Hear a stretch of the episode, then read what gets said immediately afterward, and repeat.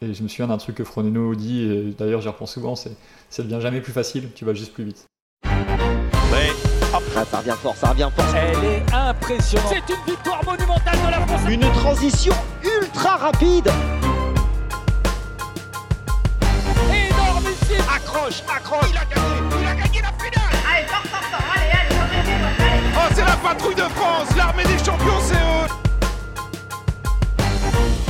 Salut, c'est Valentin et je vous souhaite la bienvenue dans Loop sur le triathlon. Toutes les deux semaines, je vous emmène à la rencontre des passionnés de triathlon, que ce soit des athlètes professionnels, des coachs, des nutritionnistes. Bref, on part à la rencontre de ces passionnés qui sont acteurs de notre sport. Alors bonne écoute L'épisode que vous allez découvrir vous est proposé grâce à mon partenaire Cyclette. Je suis très heureux d'avoir ce partenaire car je suis un de leurs clients. En effet, vous le savez maintenant, je suis un réel passionné de triathlon et ces derniers temps, je me cherchais un nouveau vélo. Je suis donc tombé sur les vélos reconditionnés par Cyclette et j'ai acheté mon SL6 dont je suis très content. À la suite de cet achat, j'ai beaucoup échangé avec Hotman, le cofondateur de Cyclette. Suite à nos échanges passionnés, Cyclette a décidé de m'accompagner sur le podcast. D'ailleurs, à cette occasion, vous pouvez profiter de la livraison gratuite sur l'intégralité du site Cyclette, c i k l e avec le code triathlon.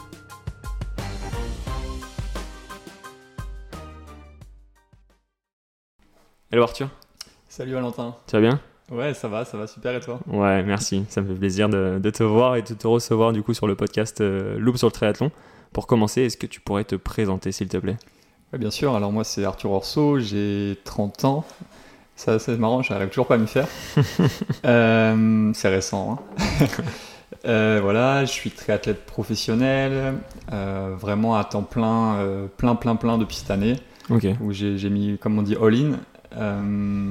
Et voilà, hein, j'habite maintenant du côté de Amélie-les-Bains, c'est proche de Perpignan. Ok. Là, je m'entraîne avec, avec mon coach là-bas, euh, Richard Ledlow, et, son fils, Sam. Et euh, voilà, depuis le début de l'année, on fait, ça, euh, on ça là-bas dans notre coin, et ça se passe plutôt pas mal pour l'un ou l'autre d'entre nous. Pas en même temps pour le moment, mais on va faire en sorte que, que ce soit mieux pour ça. J'imagine. Et justement, pour lancer ce podcast, tu dis que cette année, tu es vraiment à fond sur le triathlon. Est-ce que tu peux nous expliquer une journée type de ton quotidien? C'est quoi une journée avec Arthur euh, Excepté aujourd'hui, euh, veille de course, enfin, il y a une grosse course week-end, mais en général, euh, une partie entraînement avec toi, ça donne quoi? Ouais, alors bah, du coup, euh, depuis que je m'entraîne maintenant avec Richard, ça a un petit peu changé du, programme que, que pas mal de skates français font, où bah, ça nage le matin, à peu près tous les jours de la semaine, assez tôt, puis en fin de matinée ça va rouler, et en fin d'après-midi ça court. Euh, nous, on a, on a décidé de vraiment euh, bah, déjà attaquer la distance Ironman euh, de, de, de- de plein fer en fait, et du coup de, se préparer spécifiquement pour ça. Donc on, on- on a le luxe de pouvoir ne s'entraîner que entre guillemets deux fois par jour en faisant vraiment du, du spécifique. Du coup, moi, je, tripler, vraiment, ça m'arrive très rarement. Ok. Et euh, du coup, c'est vraiment deux disciplines à chaque fois. Et puis, bon, tu vois, à vélo, euh, ça prend vite du temps, hein, surtout quand tu prépares de l'Ironman. euh, je pense que je suis au moins 4 heures ou plus sur le vélo, 3-4 fois par semaine, en fait. Ok. Et du coup, euh, avec ça, bah, il y, a- il y a une séance à pied en fin, en fin de journée ou une séance natation euh, qui, a, qui a été faite avant, en fait. Et euh, du coup, la journée type, ouais, ça peut, ça peut, c'est vraiment ça. On va dire que tout tourne un peu autour du vélo et en fonction, on, on ajuste. Enfin, non, c'est même pas qu'on ajuste, hein, c'est que bah, il y a une séance à pied en fonction de ce qui a été fait à vélo ou vice versa. le jour où je roule pas, il va y avoir une grosse séance natation, une grosse séance à pied. Ok. Et voilà, ça s'enchaîne comme ça. Ouais, donc en gros, ça te fait 6 vélos dans la semaine, 3-4 nattes, 3-4 courses à pied, quoi. Euh, ouais, ça fait ça, ça fait 5-6 vélos. Euh, Il y a pas mal de home trainers aussi, du coup, euh, tu vois, par exemple, le- les jours où c'est home trainer, on, on a nagé. Ok. Et inversement, les jours où on roule long, ben, on va aussi faire une bonne séance à pied. C'est pas une règle d'or, hein, mais, mais en Ouais. tout cas, en période hivernale, ça se passe beaucoup comme ça. Et on maintient, euh, non, on maintient 4 natations et, et bien 4 courses à pied, des fois plus. Et pareil, on fait des petites, euh, des petites semaines à thème de temps en temps, euh, parce que ça, ça fait pas de mal. mais euh, non, grossièrement, ouais, grossièrement, c'est ça, c'est deux entraînements par jour. Euh, on compte nos heures entre guillemets. Il y a vraiment peu de volume poubelle, comme on peut dire, quoi. Et c'est vraiment quasiment de la qualité, en fait, chaque jour, quoi. Ok. Et est-ce que toi, tu fais un jour off dans la semaine ou pas du tout? Non, à vrai dire, non, pas de, pas de jour off. À moins que, que je sois malade ou quelque chose comme ça, mais non, non, ça, ça arrive vraiment pas. Euh, parce que c'est pas que j'y crois pas ou quoi, hein, ça peut faire du bien, surtout bah, mentalement, en fait, ça dépend de la routine qu'on a. Mais moi, dans ma routine, euh, bah, déjà, je trouve que de s'entraîner que deux fois, euh, ça, ça laisse vraiment du temps pour faire autre chose, en fait. Ouais. Alors que quand tu triples tout le temps, je pense que le, le jour off, t'en as besoin parce que bah, t'es fonctionnaire, quoi, de, Ouais. de 7h du matin à 18h, 18h30 le soir, tu t'entraînes.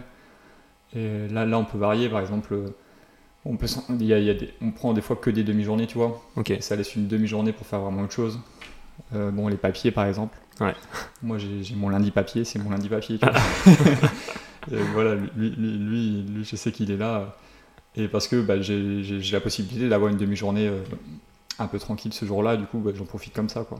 Est-ce que ça, c'est toujours quelque chose que tu as mis en place ou justement ça évolue avec le, le nouveau coaching euh, Est-ce qu'avant tu, tu triplais beaucoup plus Euh, Parce que là, on voit que dans ta vision, euh, et c'est bien, ça veut dire que c'est fluide avec ton entraîneur, mais là, tu es persuadé que c'est la bonne façon de procéder. Est-ce qu'avant, tu as eu une autre façon et est-ce que tu en étais persuadé aussi? Euh, ouais, ouais, non. Concrètement, bah, étant donné que je suis passé par la case courte distance, je me suis entraîné un petit peu, un petit peu comme ça avec, avec bah, les athlètes, enfin les, surtout les coachs qui, qui proposaient des méthodes plus adaptées, mais du coup à la courte distance. Et moi, j'y croyais aussi à l'époque. Hein, je vais pas, je vais pas refaire le monde, mais euh, euh, globalement, moi, j'ai vécu une dizaine d'années à Montpellier avant de partir.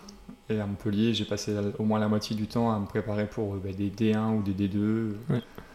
où j'ai même été m'aventurer sur des Coupes d'Europe, des trucs comme ça. Et, euh, et c'est vrai que là-bas, c'était bah, du lundi au vendredi, euh, euh, 6h30 ou 7h dans l'eau.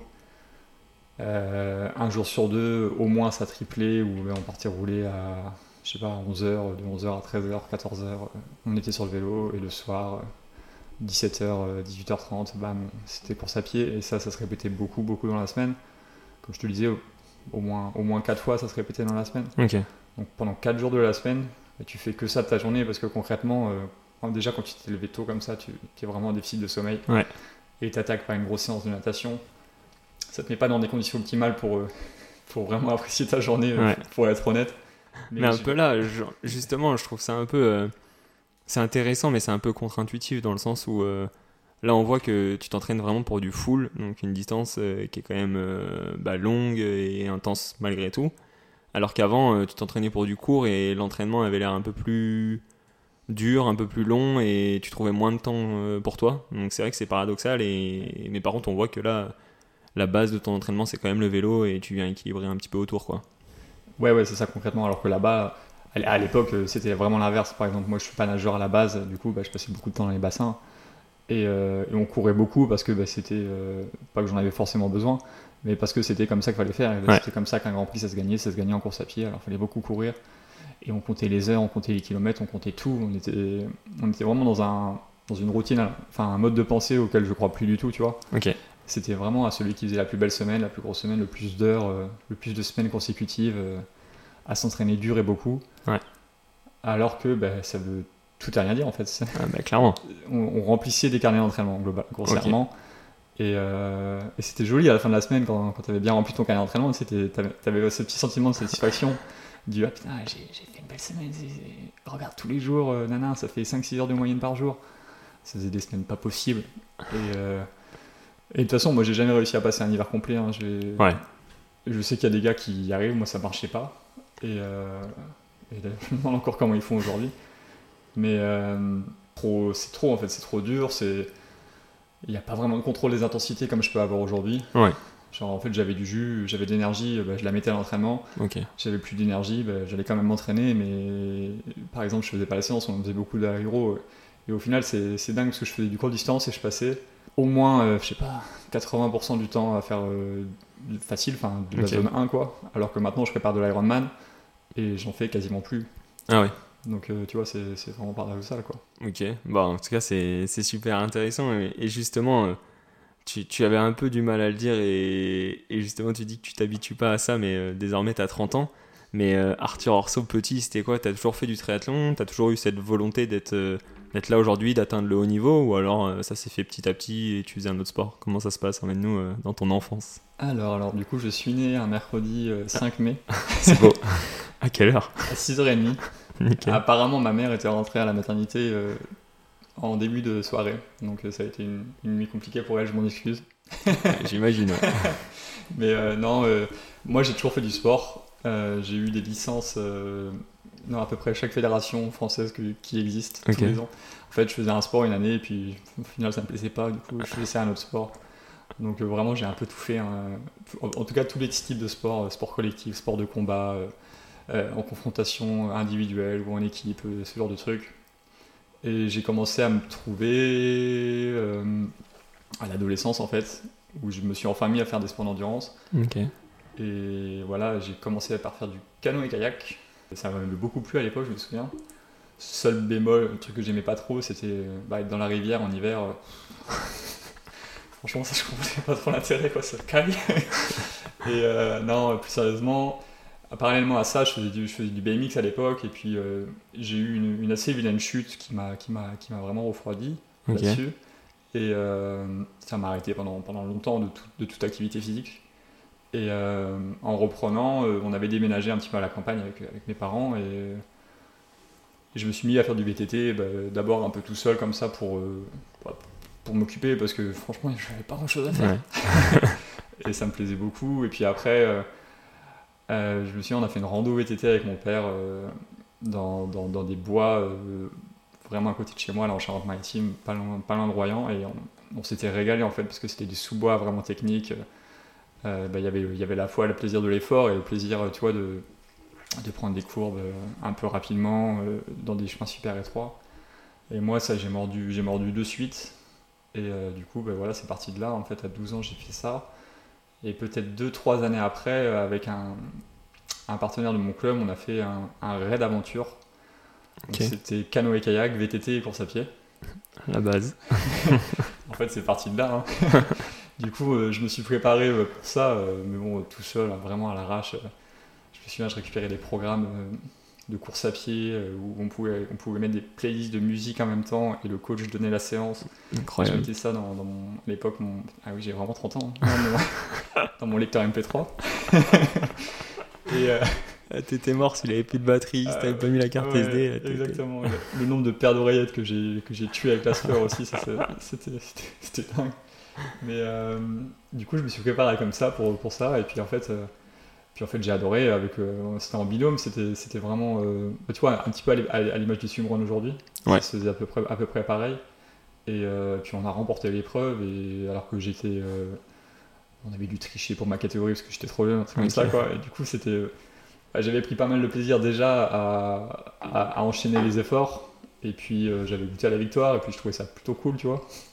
Et en fait, ouais, c'est vraiment parti de là. euh, parce qu'on avait dû faire le raid euh, pendant le printemps, genre en avril-mai. Et, et ce même collègue qui m'a mis, euh, qui m'a donné l'idée de faire ce raid, il m'a dit Ah, tiens, regarde, il y a, y a un triathlon là à Royan en septembre. Ah, viens, viens, viens, on le fait quoi. et du coup, bah, rebelote, après avoir appris à courir, enfin, on n'apprend pas vraiment à courir. Ouais. Après m'être mis à la course à pied, en fait, je me suis mis à nager. Donc là, j'ai vraiment appris à nager pour le coup. Et, euh, et du coup, ouais, j'ai passé l'été à prendre des petites leçons, à, à aller m'entraîner plus ou moins tout seul aussi. Et, et en septembre, j'ai fait mon premier, euh, ça devait être un XS. Ok. Du coup, à 15 ans, donc je sais plus, j'étais minime, j'avais pas le droit de faire un, un S. Et du coup, j'ai fait le XS de Royan, qui était organisé par Stéphane Garcia, Ok.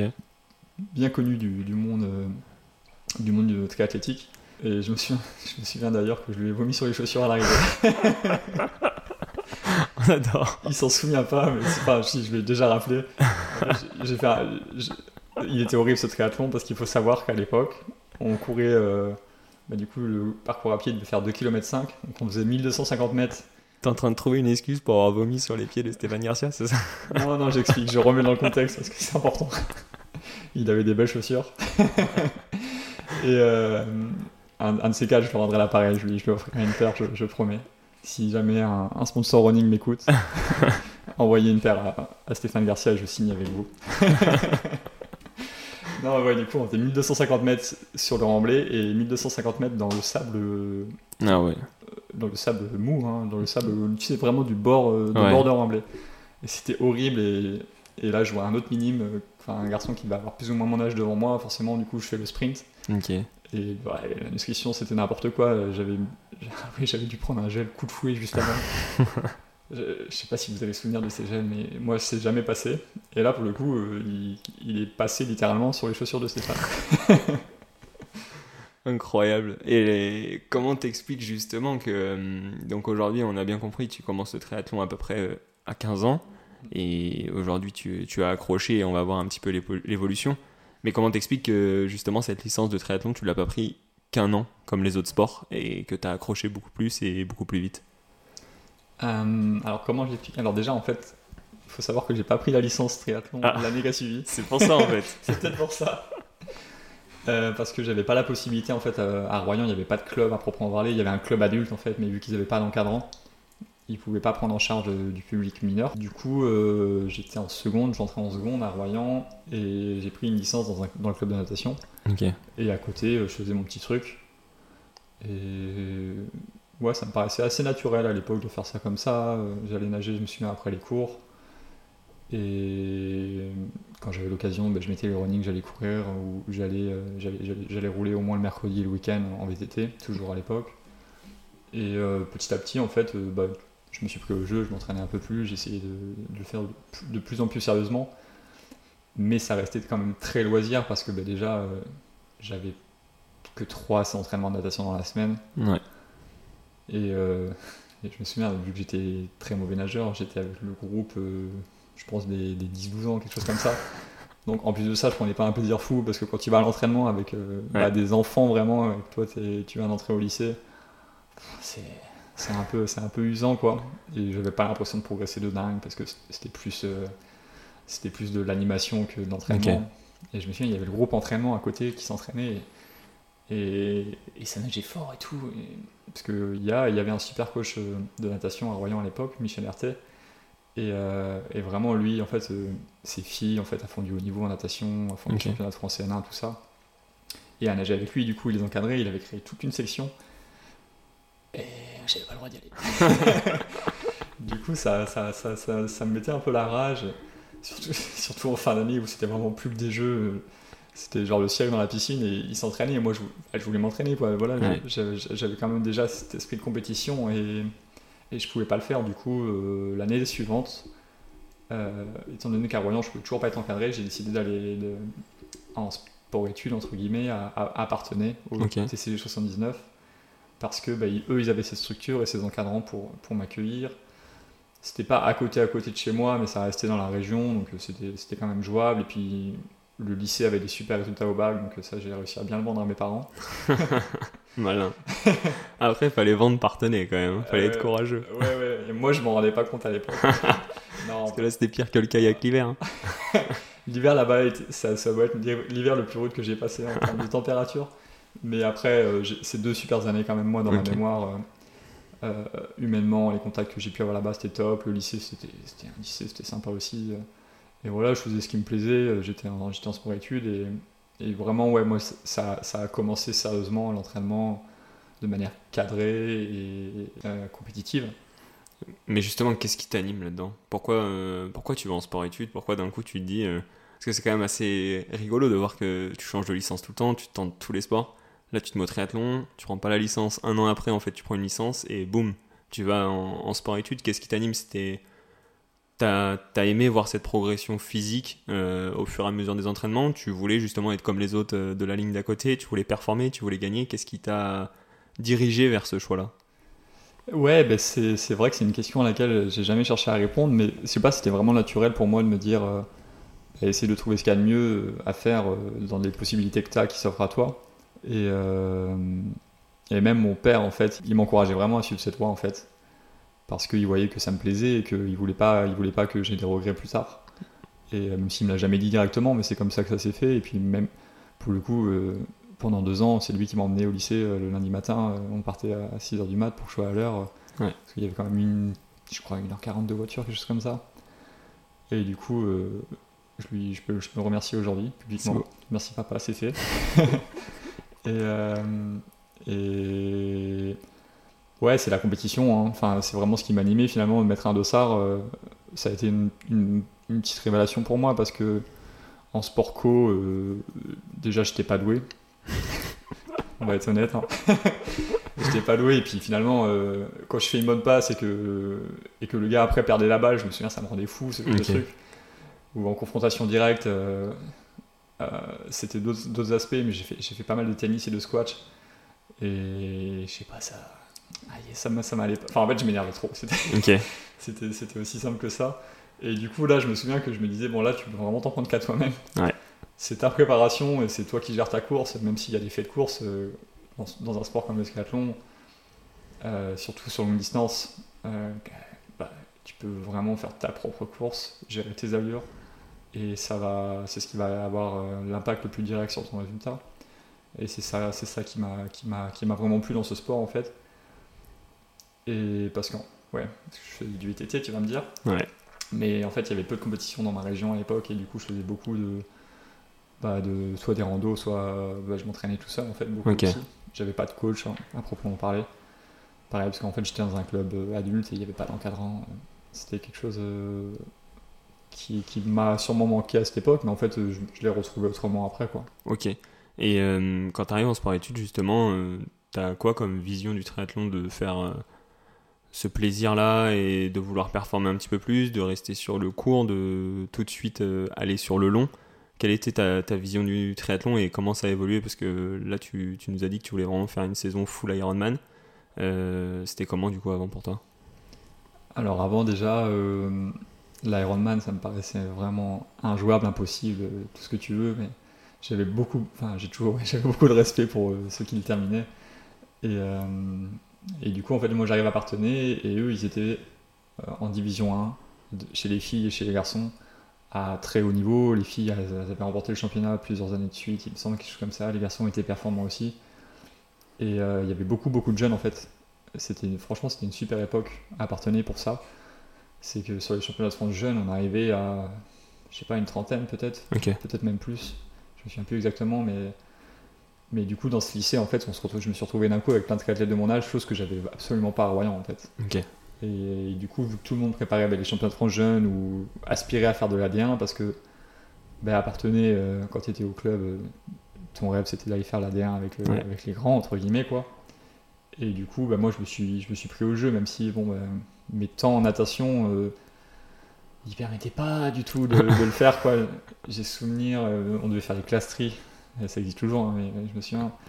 Et j'avais fait, euh, en m'entraînant du coup mon premier hiver sérieusement avec eux, j'avais réussi à faire 5-20 ou 400. Et je me souviens, j'étais super content. Mais 5-20 ou 400, euh, euh, sur courte distance, tu, tu, tu n'existes même pas. C'est Ouais. c'est injouable de. Enfin, tu vas sortir dernier, ça c'est assuré. Et surtout, tu vas pas prendre de plaisir du tout sur ta course parce que bah, t'es pas dans un pack. euh, T'as beau être super fort à vélo, euh, ça rentre pas forcément. Euh, du coup, c'était quand même mitigé euh, parce que bah, je faisais des courses où je sortais loin, je rentrais, bon, j'arrivais quand même à me qualifier aux France Jeunes. Ouais. Et, et mais bon, mes résultats n'étaient pas du tout à la hauteur de, de mes. Pas, pas de mes espérances, mais moi j'avais j'avais forcément envie d'être. Bah, de gagner les courses, tu vois. Normal quand t'es compétiteur. Mais bon, j'étais à des, années-lumière de le faire. Mais vu que j'étais dans le moule, en fait, euh, je me disais, bon, bah, laisse le temps au temps, euh, continue de travailler, et puis ça, ça va le faire. Et puis c'est comme ça que, que j'ai passé mes années à partenaire. Et comment tu réagis face à ça? Tu tu te dis, euh, je, je vais mettre tous les efforts sur la natation? Ou justement tu te dis, bon bah le long c'est plus intéressant et je le vois déjà venir dans deux ans? Comment tu, tu fais là quand tu, tu vis tout ça? Alors ouais, non, il faut savoir que, ouais, non, à l'époque, je faisais peu de triathlon sans drafting, et j'ai découvert, euh, découvert cet effort qui était complètement différent et qui m'allait bien parce que je, bah, venais du VTT, j'a- j'avais quand même des bonnes qualités euh, de, rouleur, et j'ai découvert ça sur un duathlon et, et je me souviens, je pouvais pas courir à l'époque, donc on l'avait fait en relais, donc c'est un peu de la triche, hein, mais j'avais pas pu courir et du coup j'avais juste fait le, le, le Titi et j'avais fait le meilleur temps en vélo, enfin je m'étais éclaté, j'avais roulé j'avais roulé comme jamais, tu vois, c'était un effort auquel j'étais, j'avais jamais été vraiment confronté. Finalement, ça, ça m'allait bien parce que faire 20 minutes à fond, Euh, quand tu fais du VTT, eh ben, euh, c'est vraiment que ça. Quoi. Et en VTT, c'est c'est des portions techniques à fond que tu répètes plusieurs fois, mais au final, euh, des très bons VTTistes doivent, doivent faire des super rouleurs de chrono et, et vice versa, je pense. Et du coup, je commençais à découvrir ça et je me dis, ah, bien, c'est pas mal. Du coup, forcément, je vois le long au loin qui m'appelle parce que bah, euh, vélo de chrono et la natation, c'est moins, c'est moins, c'est moins important en tout cas pour ton résultat final. Mais malgré tout, après le bac, en fait, euh, euh, j'ai complètement changé d'horizon. Je suis allé, je suis allé m'installer à Montpellier parce que ça me plaisait bien. Tout simplement. Tout simplement. Après avoir fait deux hivers à Parthenay, je peux te dire que je m'étais plus jamais. Regardé la météo pendant un an, tu t'es dit où est-ce que je peux aller Exactement. Où est-ce que il fait beau, on peut faire des études et, et le temps et la vie, est- la vie est sympa. Ok. Ouais, non. Après, plus sérieusement, j'avais une tante qui habitait, euh, qui habitait à Montpellier et j'y étais déjà allé quelques fois et ça me plaisait beaucoup. Mais là, je m'étais dit, bon, j'ai le choix, autant, autant me faire euh, un peu plaisir. hein. Et du coup, j'ai rejoint Montpellier et je suis arrivé. euh. Et là, là, là, je pense que j'ai eu, eu un peu de chance. C'est que je suis arrivé, il venait d'y avoir une équipe qui s'était montée la- l'année d'avant avec euh, des garçons qui ont fait monter la D3 à la D2. Ok. Et du coup, il y a tout un collectif euh, qui s'est organisé pour euh, bah, justement pour le- ce championnat de France de, de D2 que j'ai pu intégrer directement en arrivant. Et euh, mais en fait, euh, du coup, à partir de ce moment-là, j'ai rejoint bah, du coup un, un team, euh, des entraînements beaucoup plus conséquents euh, et structurés que, que je pouvais faire à l'époque en sport études parce qu'on était très limité sur le nombre d'heures. Donc je devais faire, je, je suis passé de peut-être 7-8 heures par semaine à, à 15-20 heures d'un coup euh, ma première année. Et mais ça m'allait bien parce que bah, du coup j'étais, je faisais mes études. Enfin, en fait, j'étais maître d'or- d'organiser mon temps comme je voulais. Et ça, c'est quelque chose qui, m'a, qui, m'a- qui m'avait toujours plu. Et du coup, bah, je m'étais mis en me- sans, sans, sans me l'avouer, mais en gros, je faisais passer le triathlon d'abord et ensuite les études. et c'est. Et bah, tu vois, par exemple, j'allais pas forcément. J'étais à la fac, donc j'allais pas forcément à tous les cours. Et bah, en fait, si- s'il y avait entraînement pendant un cours, c'était clairement l'entraînement là où j'allais. Et après, ouais, à la période de- des examens, forcément, moi, je me mettais à, à, à charbonner un petit peu pour, euh, pour, pour valider mon semestre. Mais du coup, pendant, pendant bien trois ans, euh, pendant les années de ma licence, euh, en fait, j'ai fait comme ça. Je me suis entraîné un peu plus tous les ans. Jusqu'à arriver à, je sais plus trop, en 2014-2015, à, à avoir un niveau qui était, qui était relativement, relativement costaud, qui me permettait de faire des top 10 en D2 par exemple. Sachant que je nageais toujours pas assez pour sortir dans l'échappée, du coup, en revenant, en revenant de derrière. Et euh, du coup, euh, et en me mettant à faire en fait euh, mes premiers, euh, mes premiers M en drafting sur lesquels ben, je commençais à bien m'exprimer parce que j'avais assez de, assez de caisses pour euh, faire des efforts qui commençaient à durer plus qu'un S. Et surtout, ben, me retrouver euh, une heure sur un vélo de chrono, euh, euh, ça me permettait de revenir très souvent sur la tête de course et du coup, bon, ben, c'était, vraiment plus sympa pour moi. Quoi. Ouais, donc on voit qu'il y a, quand même eu une évolution et ce qui te lead depuis le début, c'est la performance, mais surtout, si j'ai bien compris, la compétition. Et du coup, c'est un peu tes résultats qui ont induit la suite parce que donc là, tu fais pas mal de M sans drafting et tu bascules quand sur le 73 Euh, ça me prend encore quelques années parce que euh, bah, le mat, on, était, on avait fait monter l'équipe en D1. Euh, du coup, euh, forcément, la D1, moi, ça m'intéressait d'être- d'y être performant et je voulais tout mettre en place pour. Et du coup, à cette époque-là, j'avais, mis- j'avais tenté les choses en natation, à nager beaucoup, beaucoup, beaucoup. ça, Euh, ça me fait peur, ce beaucoup, beaucoup, beaucoup. Ah ouais, non, j'ai fait, j'ai fait un hiver où, euh, même si c'était pas régulier tout l'hiver, mais je, je suis bien monté à 35-40 bandes par semaine. Ok. euh, à faire du bi-quotidien, euh, entre deux et trois fois semaine, euh, en natation. Et, et je m'étais dit, bon, de toute façon, c'est maintenant que jamais, tente le tout pour le tout. J'avais même réfléchi à complètement arrêter le triathlon, à faire que de la natation pendant un an, Ok. et revenir après. Et je l'ai pas fait. Mais t'as vu Mais j'y ai réfléchi. Beaucoup- Non, non, je, le dis parce que j'y ai beaucoup réfléchi. Mais t'as vu une évolution à nager autant de bandes semaine Est-ce que tu t'es vu progresser ou alors en fait t'es arrivé à une butée parce qu'il y a la partie technique, il y a une partie physique euh, Comment, quel a été l'impact de ça? Si les auditeurs par exemple ils ont aussi cette envie et ils ont aussi ce souci euh, sur la partie natation. Alors moi, je vous dis, allez-y. Ok. Non, non, pas du tout. non, euh, allez-y à- si vous avez la chance d'être bien encadré. Comme tu le dis, c'est super technique et, et nager plus euh, en le faisant mal, ça va, ça va arriver à un niveau buté. Et moi, c'est ce qui s'est passé.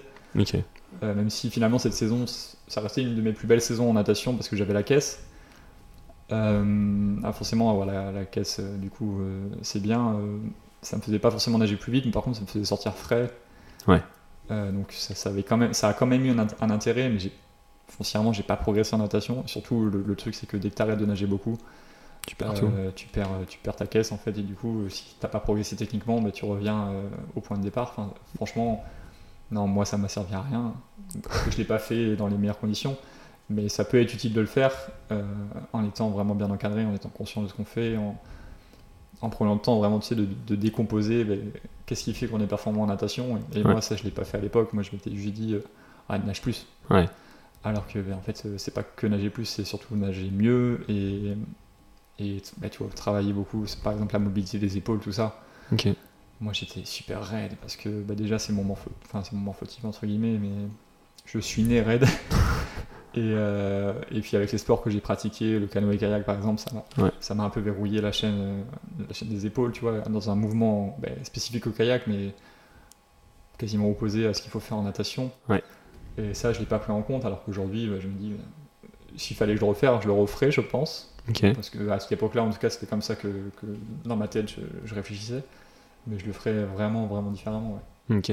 Parce que justement, euh, tu parles de mobilité d'épaule, euh, donc ça c'est vraiment la partie euh, annexe à la natation, mais tu vois vraiment un impact sur ce travail de mobilité, sur tes entraînements et sur ta performance derrière? Ouais, ouais, aujourd'hui, aujourd'hui, je nage beaucoup moins que. En tout cas, j'y vais beaucoup moins m'entraîner à la piscine hein, euh, que, que à cette époque. Mais étant donné que j'ai eu des soucis, euh, j'ai eu pas mal de blessures, enfin pas mal de blessures, j'ai surtout une vilaine blessure en, en 2011, en 2021, pardon, euh, au niveau du dos, la région lombaire. Et j'ai commencé à intégrer du coup un travail de mobilité vraiment à cette époque. Et du coup, euh, forcément, euh, ça passait aussi par les- travailler la mobilité des épaules. Et j'ai senti des, des gains en natation quasiment, quasiment direct en fait. Ok. Et justement, euh, pour nos auditeurs, qu'est-ce qui t'est arrivé en 2021 et comment t'as réagi face à ça? Alors ouais, 2021, j'ai eu une discopathie multi-étagée, c'est-à-dire que j'avais trois hernies. Au niveau, au niveau lombaire sur les, dernières, euh, sur les derniers disques lombaires. Et du coup, euh, la dernière hernie, bah, elle, a, elle carrément fissuré le disque en fait, ce qui m'a ce qui m'a provoqué pas mal de, de- de soucis. Euh, le jour où c'est arrivé, euh, pareil, je pouvais plus bouger. Ok. Vraiment, euh, tirer l'hermite dans le dîner de con. Tout le monde a la référence. bah voilà, c'était moi. Allongé sur le canapé et à vraiment rien faire. Et puis des douleurs, euh, c'est des douleurs, c'est tu sais, c'est nerveux en fait, ça touche le système nerveux. Du coup, Ouais. c'est- super intense. euh, ça fatigue d'un coup. euh, on, est, on est à deux doigts de pleurer pour, pour rien du tout. Dès qu'on bouge, Ah tellement, tellement, tellement ça tire. Et là, du coup, je me suis retrouvé bien embêté. Et ça m'a pris le temps de, de- de comprendre euh, qu'est-ce que j'avais vraiment, de le traiter. Euh, Ça m'a pris quasiment, ça m'a pris au moins six mois en fait, euh, de- du début de l'année 2021 à, à juin, juillet où j'ai commencé à me rentraîner sérieusement en fait, Ok. euh, pour ben, traiter la douleur, la soigner et faire en sorte qu'elle revienne pas ou alors le moins possible quoi. Ok, justement, parce que c'est quand même du coup assez récent comme blessure.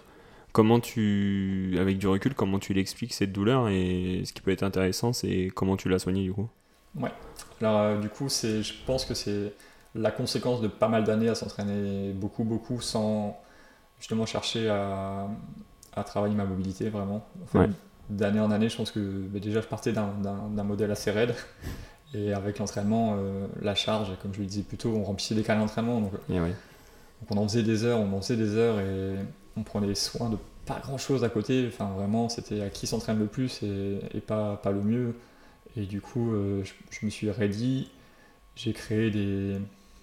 euh, comment dire mais Des genres de pathologies en fait à répéter un mouvement Ouais. euh, d'une mauvaise manière en fait. Mais tu vois, j'ai usé des parties de mon corps qui auraient, qui auraient normalement pas dû s'user de cette manière.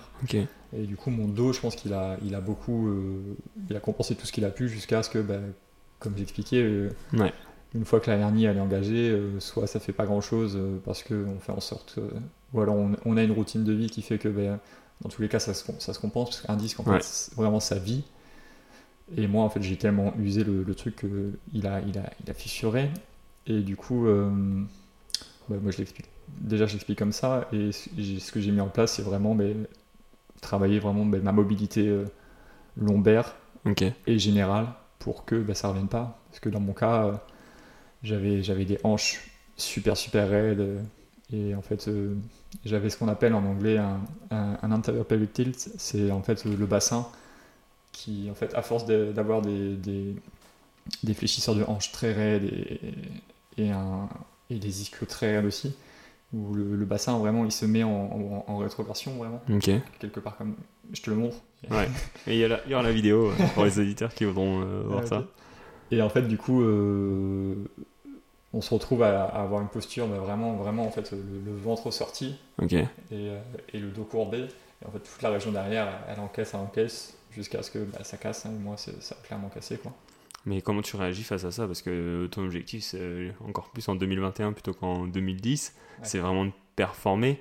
Et hum, je sais pas, euh, là, tu as l'air d'avoir bien compris, d'avoir bien soigné ça, mais est-ce que euh, quand tu es allongé sur ton lit et que tu mets en place les soins et que tu vas voir différents médecins, tout le monde te dit euh, Ah, en fait, faut faire de la mobilité, euh, et du coup, tu te dis Ah, c'est bon, dans 6 mois, je suis reparti, euh, ils m'ont expliqué ce qu'il fallait, et, et let's go. Ou alors c'est un, long fleuve et c'est compliqué.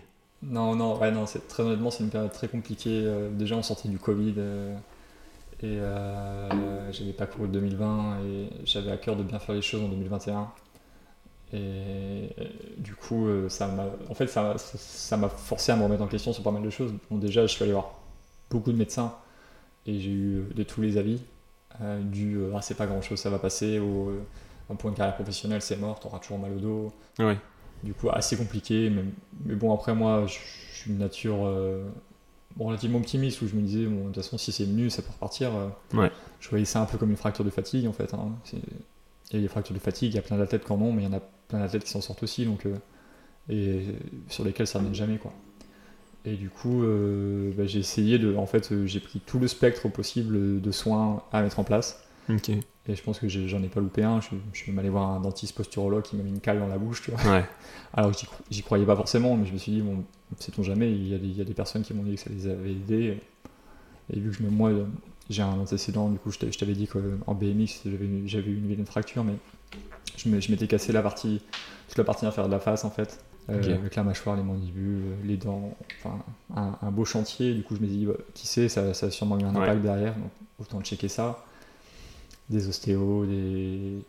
Enfin, je, peux, je, peux- je pourrais tous les citer, mais euh, paradoxalement, c'est le truc auquel je croyais moins, qui m'a le plus aidé, c'est quand j'ai commencé à faire du yoga. Ok. Parce que, bah, en fait, euh, bah, l'air de rien, le yoga, c'est une discipline où bah, tu cherches, euh, tu travailles ta mobilité euh, tout le long. Et dans mon cas, à partir du moment où j'ai commencé à, à travailler sur l'ouverture de hanche, alors que ça- je partais de très loin, je pouvais pas me mettre en tailleur, par exemple. Ouais. Je peux pas non plus. ça commence à m'inquiéter. Attention et, euh, et à partir de- du moment où j'ai commencé à le faire, en fait, en fait c'est marrant, mais le gain il était immédiat.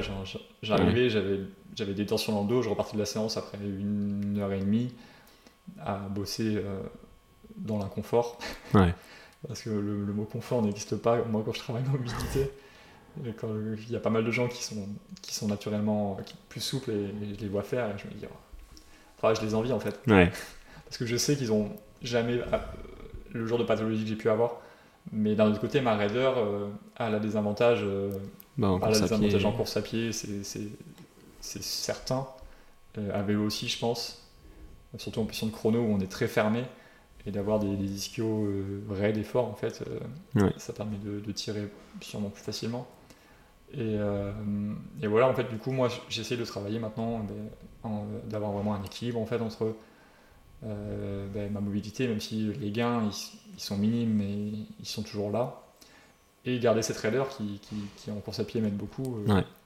Ouais, c'est sûr que c'est un équilibre qui est dur à trouver. Euh, Bah, typiquement, hier, j'ai changé avec Clément Mignon qui venait lui de la natation. Du coup, il avait pas de raideur et au final, il se rend compte que quand il devient raid, il arrive à courir, bah, il arrive plus à nager. Donc, on voit que c'est quand même un sport qui est complémentaire, mais d'en arriver là, ouais, c'est sûr qu'il faut trouver des solutions et justement. Mentalement, physiquement, tu te mobilises, euh, ça on le voit bien, et tu arrives à te relever quand Et est-ce que tu décides de mettre un, un dossard assez vite ou alors tu te dis non, je vais encore laisser une saison blanche et on verra pour mettre un dossard en 2022, 2023 Comment ça se passe pour toi? Ah ouais, non, moi, dans ma tête, c'était pas possible que je refasse une saison euh, bah, comme celle du Covid. Où, au final, je me souviens même d'ailleurs, euh, l'année du Covid, on avait, on avait pu courir en septembre. Et j'avais, j'avais fait deux DNF parce que j'avais déjà des, des soucis. euh, euh, tu vois, de- le dos, ça commençait déjà à tirer. Tu vois, c'était Ouais. annonciateur. J'avais, j'avais eu des pépins à droite à gauche. Et je pense que bon, c'est beaucoup dû à cette phase aussi de, de- de confinement où euh, je me suis un peu entraîné euh, un peu n'importe comment. Ouais. parce qu'on n'avait pas la possibilité de faire autrement. Et je pense qu'en fait, c'est vraiment une, route- enfin, une spirale qui s'est mise en place à partir de là et qui a fait qu'après, je me, suis, je me suis blessé au dos. Enfin bref, dans ma tête, c'était pas possible que je recours pas. Euh, j'avais essayé de presser un peu les choses, je me souviens, j'avais, je, je m'étais entraîné deux semaines en avril en y allant progressivement. Et deux semaines, et j'ai repris le Titi au bout de deux semaines. Je suis allé faire une petite séance, euh, enfin, c'est même pas une séance, hein, j'ai roulé dessus, j'ai fait deux bosses euh, un peu plus rapidement. Et je suis rentré chez moi, je pouvais plus bouger. Ah ouais. Alors que ça faisait déjà trois, euh, trois bons mois que je traînais le truc et que j'avais l'impression que c'était derrière moi. Ok. Et bon, c'était revenu, c'était moins intense, mais c'était quand même revenu, donc ça n'avait pas à m'inquiéter. Donc à, part- à partir de, de là, ça, ça faisait un deuxième coup derrière la tête qui, qui était un peu dur.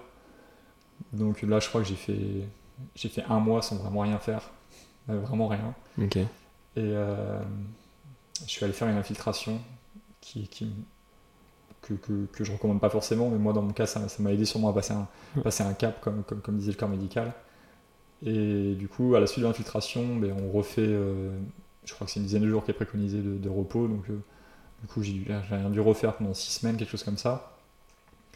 Et en reprenant cette fois-ci, je me suis pas focalisé sur l'entraînement, je me suis focalisé sur ce que je pouvais faire pour, euh, pour que ça ne revienne pas vraiment. Et c'est là que j'ai mis en place le yoga, c'est là que j'ai mis en place du, du renfort spécifique, c'est là que, que j'ai en fait repris du plaisir à faire de l'activité physique sans me dire euh, euh, performance, performance, performance, euh, Ouais. alors que c'est ce qui me drive beaucoup au quotidien.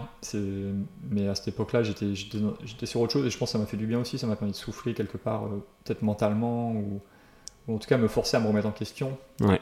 et à essayer de changer les choses qui, qui, qui n'allaient peut-être pas. Et tu sais, sur le moment, tu t'en rends jamais compte, c'est en prenant du recul que tu le vois. Ouais. Et donc, à partir de ce moment-là, je me suis dit, bon, ben, euh, tu vas essayer de te rentraîner. Donc, euh, je suis allé passer quel- quelques temps chez moi à Royan. Et je me suis entraîné vraiment au plaisir, sans suite de, de, de planification. Et vraiment à l'écoute de mon corps. Est-ce que ça tire un peu Est-ce que, est que j'ai mal au dos Est-ce que si je fais ça, ça va Est-ce que si je fais ça comme ça, ça va moins bien Et du coup, j'ai dû faire deux semaines comme ça. Et là, tous les voyants étaient ouverts à chaque fois. Vraiment, j'ai pris un plaisir dingue.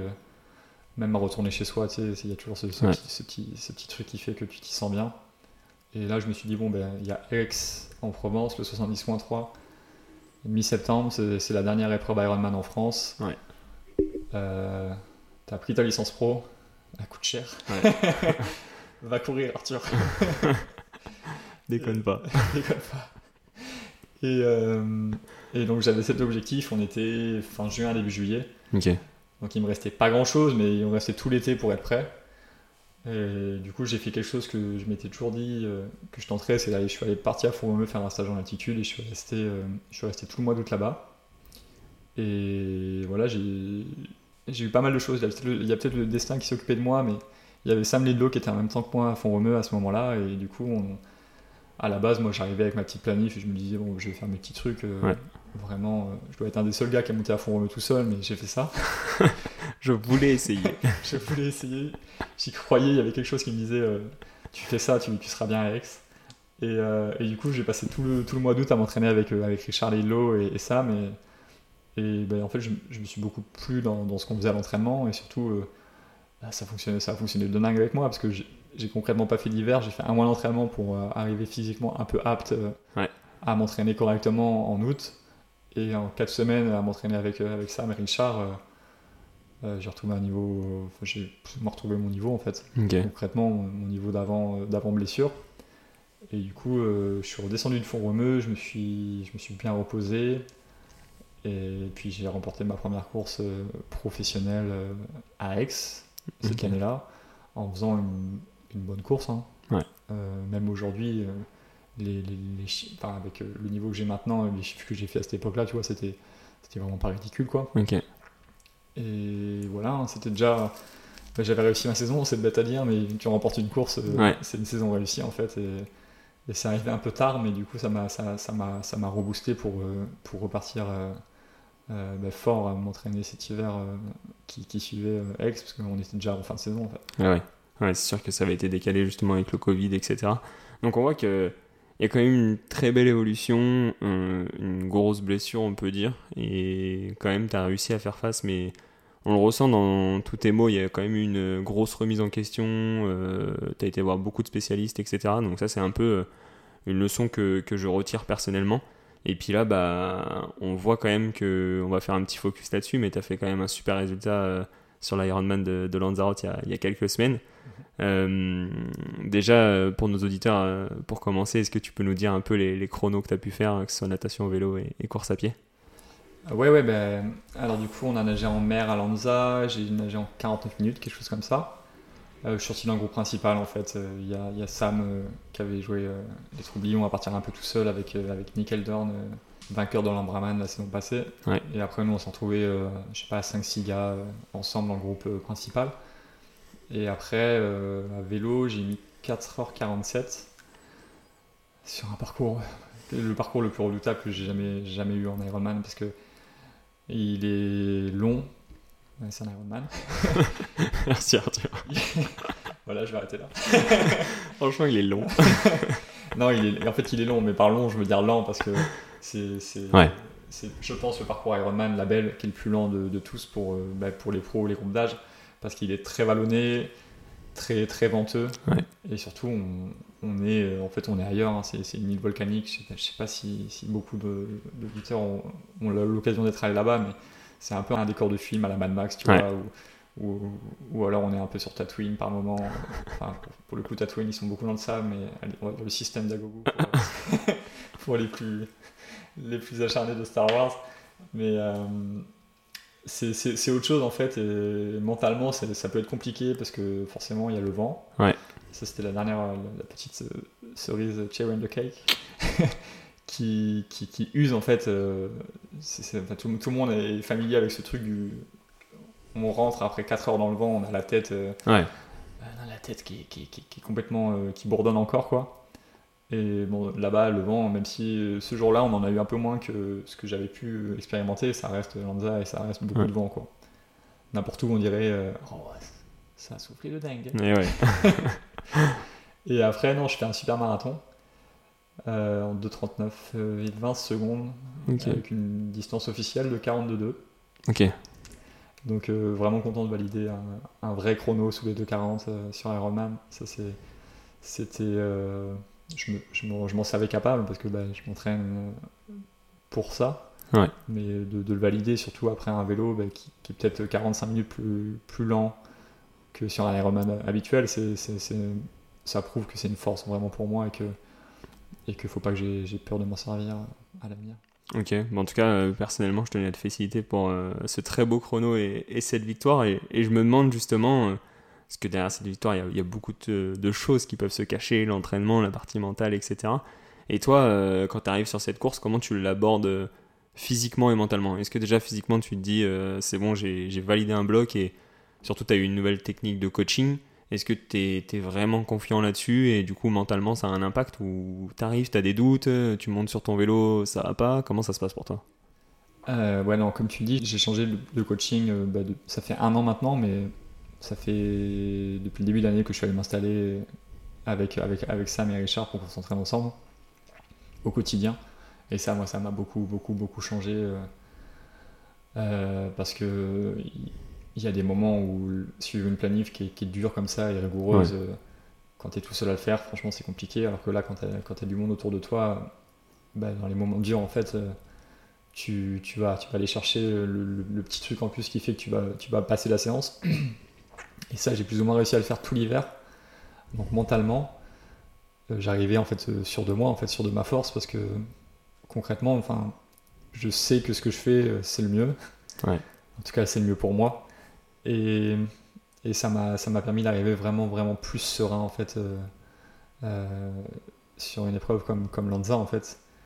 En tout cas, cette, cette partie-là, euh, pour moi, il n'y avait pas de doute sur le fait que j'allais être capable de performer, même si j'étais dans un jour moyen. Ok, mais t'avais fait une course avant pour euh, valider un petit peu tout ça ou vraiment tu sortais d'un bloc d'entraînement et let's go, euh, c'est the objectif, euh, je veux atteindre mon pic de forme et c'est parti Ouais, quoi. si, j'avais- on avait quand même fait une course avec Sam, on était allé à Grande Canaria Ok, et c'était un, un half super relevé, enfin, genre un truc de dingue. À Grande Canaria, ils ils avaient jamais vu ça. On était, je crois, qu'a- quasiment 40 pros, même, Ouais. même plus, peut-être même plus, je crois, 40, Ouais, 40 c'était énorme. 48 garçons, Ouais. un truc comme ça, avec euh, bah, des, des noms.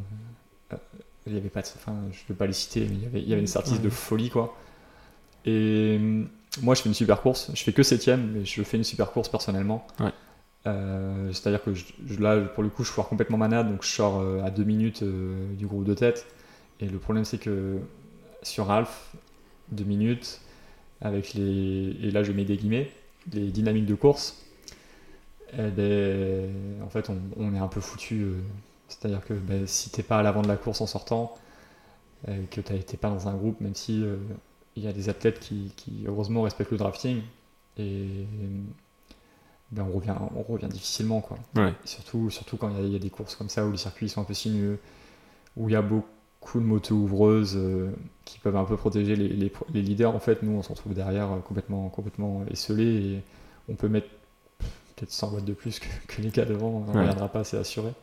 Je dis, c'est pas ce qui s'est forcément passé là-bas. Là-bas, il y avait Sam, euh, Sam euh, qui roulait fort devant avec, avec Mathis Margerier, par exemple. Et, euh, et ils ont mieux roulé que moi et, et ils, ont, ils ont mis plus de watts. Mais moi, je fais un super vélo, c'est-à-dire que je suis qu'à 2 minutes de ces gars-là qui ont, qui ont des, qui ont des références de fou. Je reviens sur le groupe de Patrick Lange, enfin, je reviens sur le groupe de tête, entre guillemets, euh, juste avant de poser le vélo. Ouais. Et je pars à pied, et, et je pars à pied et je suis super bien, même. euh, Enfin, je sais pas, c'était 4 boucles à pied, je dois faire la première boucle à, à 18 à l'heure et je sentais que j'étais en contrôle. Donc je me, je, je me savais en forme en fait, là il n'y avait, pas grand chose qui pouvait m'arrêter. Jusqu'au point de côté, j'ai fait un, un point de côté au diaphragme, après j'ai ouais, perdu 20-25 secondes au kilo euh, euh, pendant la moitié de la course et là bon, c'était beaucoup moins rigolo finalement d'être là. et j'ai- sauvé une septième place. Voilà, ce qui, est, ce qui est un bon résultat parce que ça reste un chrono. euh, je crois que je crois en 1,930 et il doit manquer 500 mètres, donc ça, ça reste un chrono qui est, qui, est- qui est décent quoi. Et du coup, je me savais en forme à deux semaines de Lanza. Ok. Il fallait juste réussir à le passer sur, sur full après et, et ça a été chose plutôt, plutôt bien faite. ouais. Et ce marathon justement sur euh, Lanzarote, comment tu l'abordes? Tu poses, t'as as les jambes et tu fais ta première boucle à, à 18 de moyenne ou alors tu pars, t'as les jambes vraiment tendues, t'es es dans quel état d'esprit? Parce que là t'es pas en première position quand tu pars à pied. Mm. Quelle, est ta, quelle est ta stratégie? Rester en gestion? Aller chercher le pack de devant? Qu'est-ce que tu te dis en, en partant à cette P2 Euh, pas mal de choses, pas mal de choses parce que bah, le parcours vélo est très dur, très usant. euh, j'ai pas vraiment géré le vélo. Moi, j'ai fait la course pour euh, pour faire le meilleur résultat possible en fait. Et du coup, ça m'a impliqué de, de mettre beaucoup beaucoup de watts à vélo. Donc à vélo, je bats je bats mes j'explose mes records de, de puissance euh, moyenne et normalisée d'ailleurs. euh, parce que le parcours est très vallonné, du coup ça, ça peut faire des belles normalisées. Et euh, du coup, je me dis, bon, dans tous les cas, t'as déjà réussi ta course, t'as déjà fait un, un- t'as déjà validé un bon truc à vélo. Et ça, sur Ironman, j'étais jamais, j'avais jamais encore, jamais réussi à le passer. Par exemple, l'année dernière à Nice, je fais un vélo, enfin, selon, selon moi, qui est catastrophique. Et ben, d'ailleurs, je perds beaucoup de temps sur la tête et, et j'ai des, j'ai des- j'ai des chiffres vraiment tout pourris. Mais là, là, là, je valide vraiment l'hiver et déjà, je suis satisfait de ça parce que j'avais peur de. Ah, tu sais, tant que tu l'as pas fait, tu as toujours peur de Ouais. pas être capable de le faire. C'est aussi, aussi bête que ça, quoi. Ouais. Et du coup, euh, après, j'avais un plan très, très établi en fait euh, qu'on avait mis en place avec mon coach.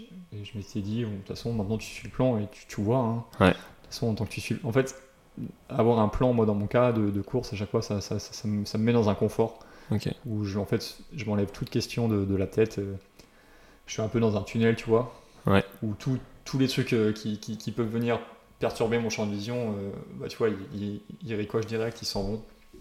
Et du coup, je suis le plan. Et étonnamment, en posant le vélo, et sachant qu'à Lanza, la, la T2 a fait, je sais pas, 600-700 mètres, même plus. Du coup, on pose le vélo, on court pieds nus jusqu'au sac. Et là, je m'attendais à quasiment pas pouvoir courir, parce que forcément, au gros vélo, euh, il, il commençait à faire chaud, tout ça. Et là, je me sens étonnamment bien, tu vois. Donc, bah, tu vois, ça, dans, dans, ta- dans la tête, ça, ça, ça aide quand même. Et du coup, j'arrive, j'arrive à T2, euh, j'arrive au sac, je fais ma transition, je prends mon temps parce que ouais, on est sur Ironman, donc euh, Ouais. ouais, je, je préférais perdre 30 secondes là euh, et être à l'aise en partant que, que d'en gagner 30 et de faire un marathon moins confortablement. Ok. Et du coup, je pars, euh, je mets ma montre, clac, clac, clac, clac, euh, et je regarde pas l'allure. Euh, ça, ça, c'est, ma petite routine sur Ironman. Je me fie pas à l'allure, je me fie plus au pulse personnellement, Ouais. ou alors tout, tout autre facteur, parce que l'allure, ça, ça peut trop rien dire selon moi. Il y en a, il y en a, par exemple qui mettent les, les petits pods avec les watts, et je pense que c'est un truc qui est pas mal aussi, parce que Ouais. c'est pas dépendant du parcours. Et surtout mentalement, euh, ça enlève un truc de se dire ah, je suis pas en train de courir à 3,40 là. Ouais. euh, qu'est-ce qui se passe alors que ben, en fait t'es en montée, ou il y a du vent de face, ou Ouais. Ou alors un, ou alors un marathon c'est long et t'es juste un peu, un peu rouillé, ça, ça ira mieux après. Et du coup, euh, je voulais pas regarder l'allure parce que en fait j'avais l'impression que je courais pas vite Ok. en plus. Donc je me disais, bon, tu sais quoi, tu regarderas l'allure au, au demi-tour. Ok. Et le demi-tour est à 12 bornes. Et ça te permettra d'avoir un point sur les écarts parce que je pose le vélo, je suis quatrième et, euh, et du coup, j'avais pas, pas, pas trop idée de, de- des écarts non plus très précis avec tout le monde en fait. Et du coup, ça m'a permis de faire mon pointage quand je les croisais en fait euh, avant le demi-tour. Et, je, et puis du coup, je prends ma nutrition, euh, je sais pas, au 6-7ème kilomètre et je me dis, bon, regarde quand même, c'est quoi, regarde, regarde l'allure quand même. Ça a dû tourner là depuis 6 km. Je regarde, je regarde pas. Non, je regarde pas. regarde. Mais c'est bien, ça m'a occupé l'esprit pendant 6 km. Et ça, c'est un truc que je conseille à pas mal de monde qui trouve le tendance sur Ironman, c'est de, de se forcer à ne pas faire quelque chose. Et ça aide. Autodiscipline. Ouais, exactement. Et du coup, je regarde l'allure et je vois que je suis à 3,45 de moyenne depuis le début et, et j'avais l'impression de courir 4-0. Ok. Et du coup, là, c'est très positif ce qui se passe dans ma tête. C'est bon, bah, Let's go. let's go. En fait, je me voyais pas euh, courir moins vite parce qu'on avait le vent de face en plus. Et euh, je me dis, bon, je commence à faire mes calculs. Attends, si tu cours 3,45, ça veut dire que tu passes le 5 kg en. Et j'arrive à me dire, ah, ben, ah tiens, ça va, ça, ça va sûrement te faire passer sous les 2,40. euh, ce qui arrive, c'est cool, quoi. Et, mais voilà, je m'arrête, là, je remets les pulses, je prends ma petite nutrition, je fais mon pointage au demi-tour. Et je vois que je reviens pas sur, euh, sur, euh, sur- ou pas vraiment en fait par rapport aux écarts qu'on m'a donné sur, sur le troisième parce que l'objectif c'était quand même d'aller chercher le slot. Sam l'avait, Cameron ne l'avait pas et Nick ne l'avait pas, du coup il y en avait deux. Du coup là je l'avais pas à ce moment de la course. Ouais. Et du coup au 12ème, je, je vois que en fait je demandais l'écart à, à tout le monde. Si je connaissais quelqu'un sur le bord, je demandais l'écart en fait. Enfin, logique, enfin, je sais pas si c'est logique ou pas, mais en tout cas j'essayais d'avoir des infos ou alors je le voyais au loin et je voyais qu'il passait à la poubelle là. Ok. Coup, je refaisais un écart, des choses comme ça. Et en fait, je voyais que je, je reprenais pas, quoi. Et je me dis, putain, mais tu es en train de courir fort pourtant, et je Ouais. reprends rien. euh. Bah, tout le monde doit courir fort, enfin. Mais du coup, au 12ème, euh, je me dis, bon, bah, tu sais quoi, vas-y, attaque. au pire, tu sautes, au mieux. T'as le vent dans le dos. au mieux, ça marche. Ouais, exactement. Du coup, euh, vent dans le dos, donc là, euh, je me dis, tu regardes pas l'allure, tu regardes que les pulses, et tu essayes de rester euh, sous ta zone de pulse qu'il faut quand même pas trop dépasser. Ouais. Et, et tu vois ce que ça donne. Et en fait, de faire ça, ça me fait. Ça me fait courir, je sais pas trop, mais ça me fait gagner 10 secondes au kilo en fait pendant 5-6 bornes. Ok. Et je reviens sur Nick en mais du coup 5-6 bornes. Ok. Parce que je dois lui reprendre. Lui, lui peut-être qu'il qu'il craque un petit peu et moi je reviens. Du coup, je crois que j'avais à peu près 1 minute 30. Et en 5-6 bornes, euh, c'est ré- c'est réglé. Du coup, je le récupère. euh, je le récupère, euh, je sais pas, au 17-18e kilomètre. Et je vois que quand, quand je commence à revenir, il accélère un peu. Du coup, quand je passe, euh, bah, je remets une petite attaque. et ça m'emmène au demi-tour qui est devant la finish line. Et là, là, je peux faire le point en fait sur Cameron et Sam. Et je vois que bah, en fait, je leur ai repris un temps fou. Ok. Donc là, je commence à me dire, euh, dans ma tête, euh, battre Sam, ça n'a jamais été envisageable parce que je, je m'entraîne avec lui tout l'hiver et, et il est très honnêtement bien plus fort que moi euh, en natation et à vélo. Et, et je m'étais dit, bon, j'avais vu qu'il avait perdu du temps sur Cam à vélo, tu vois, mais j'avais pas plus d'infos. Je me disais, tiens, c'est bizarre. Et je me suis dit, tiens, peut-être, peut-être qu'il a été intelligent. peut-être qu'il a réussi à se manager et il veut faire un gros marathon et. et euh, et mais du coup, je le reverrai pas dans tous les cas. Ouais. a posé devant et, et même à pied, on s'entraîne finalement, on a plus ou moins le même niveau. Donc, euh, Ok. tu vois, tu te dis pas, bah, je vais courir plus vite que, que lui. Et du coup, je me dis, bon, bah, c'est bon, bah, on va chercher Cam maintenant, quoi. Parce que Cam, je pense que euh, sur ce 12 bornes, du coup, qui nous est remis à, à la- à la start line, j'ai dû lui reprendre 5 minutes, quelque chose comme ça. Ah oui. il était un peu en perdition et moi j'ai bien accéléré. Et puis là, en fait, ce passage dans l'île, il est dingue parce qu'il y a plein, plein de spectateurs et pendant deux fois un kilomètre, parce que tu fais le demi-tour, Ouais. tu t'entends pas respirer vraiment. C'est top. C'est là que le parcours est le plus dur, c'est là où il y a les bosses et tout, c'est ballonné. Mais c'était vraiment top. Et moi, je suis un peu. Je suis pas mal émotif quand je cours, du coup, je me laisse un peu driver. Donc euh, là, là, pour le coup, pendant 2 km, j'ai pu regarder les pouces, c'était rien. Et j'ai j'ai analysé après coup. et j'ai couru vraiment trop vite à ce moment-là. Et du coup, euh, je t'avais parlé d'un petit point de côté. Euh, à Gran Canaria, il a, il- fait, je m'étais dit, à aux allures d'Iron, il ne devrait pas revenir parce que vraiment, il me gêne quand je cours euh, euh, trop vite, euh, trop longtemps en fait. Et c'est pas vraiment un point de côté d'ailleurs, c'est plus une crampe du diaphragme. Mais normalement, j'ai trouvé la solution. pour, Ah. euh, Ah non, personne n'écoutera avant Nice, mais j'espère que ça ça reviendra pas dimanche sur la course. Ouais. Euh, et du coup, je reviens sur Cameron, et là je croise Sam sur le côté de la route qui, qui a mis les clignotants, et, et je vois son, son tempo que ça va être compliqué. Il était à la fois tout blanc et tout rouge, je peux pas l'expliquer, mais il était tout rouge parce qu'il faisait une chaleur folle, et on était sous le soleil depuis, depuis, depuis Ouais. 7h le matin, et tout blanc parce qu'il était en hypo en fait. hein. Ouais. Et du coup, euh, euh, bah, coup dur pour lui. Je- je- mais moi, je suis dans ma course, tu vois, genre, je, je, je, je- continue quand même. Et je lui propose de, de prendre un de mes gels, parce que je me dis, bah tiens, il est en train de faire une hypo.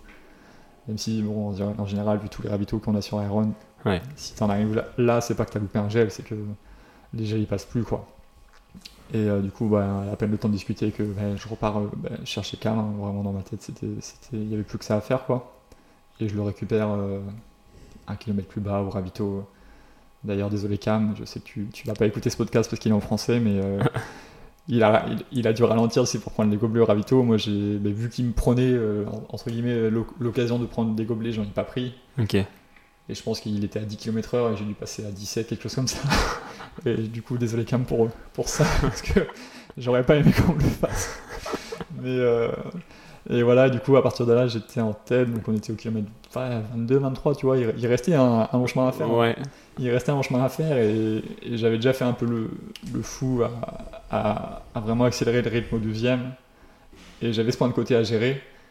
Et je voulais pas le montrer parce qu'on était filmé, et il y avait re- retransmission en direct sur l'écran géant là-bas. Ouais.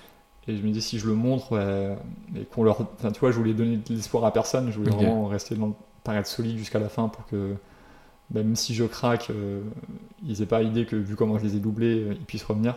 Mais je suis forcé de ralentir l'allure. Je, lou- Ouais. je loupe un passage de gel. Par exemple, je, je loupe un gel à un moment et, et sur Ironman c'est dingue, mais tu loupes un. Enfin, moi je suis vraiment cadré, cadré tu sais, dans les, dans les Ouais. temps. Je sais que tant- tout- toutes les temps de minutes, il faut que j'assimile quelque chose.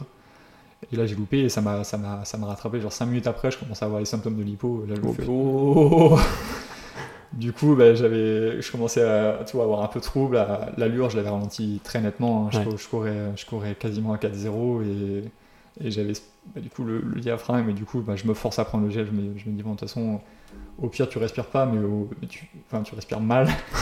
mais mais tu as assez d'énergie pour finir. Euh, vaut mieux ça que bah, de faire comme Sam, quoi Ouais. malheureusement pour lui. Et euh, du coup, je prends mon gel vraiment doucement, et puis vraiment, enfin, c'est rigolo à quel point c'est automatique, comme quoi bah, ça, ça allait mieux direct.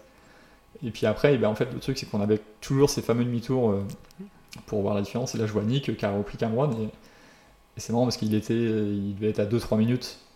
Mais sur Ironman, c'est rigolo, mais 2-3 minutes, t'as l'impression qu'il est derrière toi. C'est Ouais. ce, ce- ce truc quand tu vois. Du coup, en fait, je- bah, à partir de là, quand je le recroise, à, à l'entame de la dernière boucle, du coup, il restait 10 bornes. Et moi, j'avais déjà bien ralenti l'allure, du coup, il m'avait repris du temps. Donc, euh, je pense qu'il s'en rendait compte et lui aussi, il poussait parce que bah, forcément, il voulait la victoire. À partir de ce moment-là, je me, je me dis, bon, bah, tu fais, as un 10 km chrono, euh, tu le fais aussi vite que tu peux, en fait. Et, et alors qu'en temps normal, ça se trouve, je l'aurais peut-être un peu plus géré, tu vois. Ouais. Parce que bah, j'avais déjà eu des signes annonciateurs de ah, euh, pousse peut-être pas autant que tu es en train de le faire, ça passera pas aujourd'hui. Mais, euh, mais si tu ouais, finis tranquille, tu peux gérer, tu vois. Si tu gagnes avec 30 secondes, c'est bien. Ouais. Et, euh, mais comme je te dis, j'avais l'impression qu'il était à mon cul. et du coup, j'ai fait un bon dernier 10 kills, euh, le point de côté est passé, j'ai pu reprendre mes gels. Et voilà, je suis arrivé euh, sur la finish line en, en 8h22. Et on m'annonce euh, à ce moment-là que j'ai battu le record d'épreuve de 8 minutes, alors que je n'avais pas la moindre idée. Donc ça m'a fait, ça m'a fait plaisir, ça m'a fait sourire. Et puis j'avais pas non plus idée de mon chrono parce que bah, t'as tellement d'émotions tu sais, Ouais. sur une finish line comme ça. Et comme je te dis, c'était blindé de monde, c'était vraiment dingue. Que j'ai juste euh, pris le soin de, de mettre sur pause euh, mon activité et passer la finish line. Et après, j'ai pas regardé parce que j'ai fait un petit malaise. en fait, le truc du diaphragme, ça m'a fait hyper ventiler Parce que s'est jamais vraiment passé, je pouvais pas vraiment la baisser comme il fallait, du coup je, je- je respirais par exemple avec je sais pas 50% de la capacité euh, du diaphragme et du coup pulmonaire, mais du coup euh, j'étais en hyperventilation. Ok. et du coup j'ai fait un truc, un genre de, mal- enfin apparemment ça, ça arrive, apparemment il- le médecin il avait l'air de très bien savoir ce qui, ce qui, ce qui m'arrivait, obligé de m'allonger, c'était super bizarre, j'avais des fourmis dans les pieds, dans les jambes, dans Ah les ouais mains, ouais trop trop bizarre. Et euh, du coup j'arrivais pas à calmer ma respiration et parce que ben, j'étais encore euh, euh, ben, j'étais trop gêné en fait par, par, ce problème. Et en fait il m'a juste dit de me calmer euh, et tu vois en 10 minutes à, vraiment prendre le temps de, de relâcher ce diaphragme qui crampait c'est passé et puis après on avait pu aller faire la cérémonie. Mais pour l'anecdote le deuxième du coup qui, finit, qui finit finalement super proche de moi il finit entre 2 et 3 minutes je sais plus exactement mais mais qui fait une performance de dingue aussi. euh, il a aussi fait un petit malaise, du coup, euh, désolé encore Cam. Je sais qu'on t'a fait attendre pour le podium, mais euh, c'était pas volontaire. Trop fort. Non, mais on voit que c'est un réel défi physique, mais là, tu nous as vraiment fait rentrer dans les coulisses, j'ai envie de dire, de ce marathon. Mm. Mais on voit que personnellement, contre toi, c'est un gros combat mental. Pour, euh, et on voit que malgré tout, d'être premier, ça a son impact. Et bah, du coup, tu veux cacher des choses, euh, tu fais en sorte que tu arrives quand même à respirer, etc. Alors que peut-être que dans d'autres situations, tu l'aurais pas fait et tu n'aurais pas autant performé, en tout cas personnellement. Et ce qui est intéressant aussi, c'est de voir un peu le bluff entre vous. euh, on s'en doute euh, d'un point de vue extérieur, mais voilà, le coup du ravito, le coup de j'accélère dès que j'arrive à côté de lui. Et toi, mentalement, en fait, ça te rassure, lui, ça le détruit un petit peu. On- je pense que chaque athlète euh, a ce jeu-là et c'est assez intéressant de, voir euh, le résultat final et, tout l'impact que ça peut avoir. Donc, euh, bravo à toi et merci pour ce, beau partage. On va passer à la, à petite FAQ pour finir ce podcast. Euh, la première question, c'est une question de, Louise par rapport à justement cet Ironman que tu as gagné. Elle se demande, parce qu'elle a quand même suivi, je pense, un petit peu les, les réseaux sociaux, quelle est cette histoire de slot? Est-ce que tu l'as eu ou pas? Et pourquoi tu l'aurais pas eu si tu l'as pas? Alors, euh, quelle est cette histoire de slot Alors ouais, c'est vrai que ça a fait beaucoup de bruit, euh, beaucoup plus que, que, que, que, ce que je voulais, hein, vraiment, très honnêtement. Euh, en fait, à, Lanzarote, il y a une slot euh, award ceremony, le lendemain de la course au Club La Santa, qui est co-organisé par le Club La Santa, qui se trouve à l'autre bout de l'île complètement. Et j'ai pas pris le truc à la légère, tu vois, pour autant, je suis parti à l'heure, tout ça. On, a loupé une sortie sur, euh, sur le chemin et en fait, on, on a perdu 5 minutes. On a loupé une sortie, ça nous a fait prendre un, un peu de trafic en fait, parce qu'il y avait une fête euh, organisée dans un des villages, un truc comme ça. Euh, Du coup, je suis arrivé au Club La Santa, tu vois, pile poil à, à l'heure, Ok. à 11h30. Sauf que, ben, du coup, en fait, il fallait traverser tout le Club La Santa, qui est super grand. et du coup, le temps de marcher jusqu'à là-bas, j'ai dû arriver apparemment. On m'a dit, peut-être même pas 5 minutes en fait, euh, après que mon slot ait été well done, euh, jusqu'au 6ème. Parce que, bah, du coup, aucun autre pro avant le 6ème euh, n'était présent parce que ben, moi j'ai clairement affiché mon intention d'aller à Nice. Je l'ai dit sur le podium, je l'ai dit sur mes réseaux directement après la course. Et dans ma tête, Ouais. j'avais jamais envisagé un scénario comme ça. Parce que le pire, c'est que j'avais même pas l'impression d'être en retard parce que à chaque fois, les, les, tu vois, que ce soit le, le briefing pro ou, euh, Ouais, la conférence de presse, ça démarre jamais vraiment à l'heure. Donc, euh, et puis même dans, dans- dans le pire des cas, je me disais bon, ils vont m'attendre, tu vois, genre, ils vont passer une autre catégorie, ils vont y revenir. Enfin, euh, enfin, tu sais quoi- enfin, tu sais quoi, même pas, même pas, ça m'a effleuré l'esprit. Ok. Et du coup, euh, j'arrive et là, c'est l'incompréhension complète. Je vois la table où il y a écrit Pro Slot Allocation et je vais m'asseoir, tu vois. Et je vois qu'il y avait un autre gars assis. Et je fais tiens, c'est bizarre, il y avait que deux slots. Et le gars, je le reconnaissais même pas. Et là, on commence à me dire que ça a été roll down. euh. Donc, euh, je commence à leur expliquer que ben, moi, ça me convient pas, Ouais. que je veux mon slot, que je l'ai dit, euh, que je suis là pour ça, que je suis arrivé 5 minutes en retard. Qu'est-ce que c'est 5 minutes enfin, Ouais. Et du coup, euh, ils me disent que ben, malheureusement. euh, alors qu'à ce moment-là, en fait, euh, celui qui a pris mon slot, il était prêt à me le rendre. Ils m'ont dit que malheureusement, bah, il y a un système, il y a une procédure, il faut que je fasse recours. Ce que je, je fais immédiatement, je contacte Ironman, qui me répond alors qu'on était dimanche euh, dans l'heure et en me disant bah, Arthur, pas de stress. Parce que j'étais stressé par message, forcément. Enfin, tu sais, je suis passé à une émotion très forte ouais, à, Changement d'état, quoi. hein. à ça et du coup tu sais j'étais j'étais j'étais sonné en fait très, Ok. très, très concrètement et on me dit de ne pas stresser que euh, aussi vite qu'ils ont la confirmation que le sixième euh, il rend le slot enfin il veut bien me le rendre entre guillemets euh, c'est bon il est à moi et du coup à ce moment là je me dis ah pff, c'est bon c'est réglé en fait et euh, au final ça s'est pas fait comme ça alors je- j'ai pas le fin mot de l'histoire est-ce que c'est parce que euh, bah, du coup, Oliver euh, Martinsen n'a pas voulu finalement me rendre le slot? Ou est-ce que c'est Iron Man qui s'est empressé de me dire ça alors qu'ils n'ont pas le pouvoir de le faire? Ouais. En fait, j'ai eu toutes les versions. Ok. C'était une période un peu compliquée parce que pendant, pendant deux semaines, je me suis battu entre guillemets pour ce slot avec Iron Man. J'ai eu la chance d'avoir l'association euh, triathlon que tu connais bien, avec qui tu as, pu venir avec nous quand on était en stage à Monaco, qui m'a épaulé dans la situation pour tout le côté euh, procédurier, tu vois. Ouais.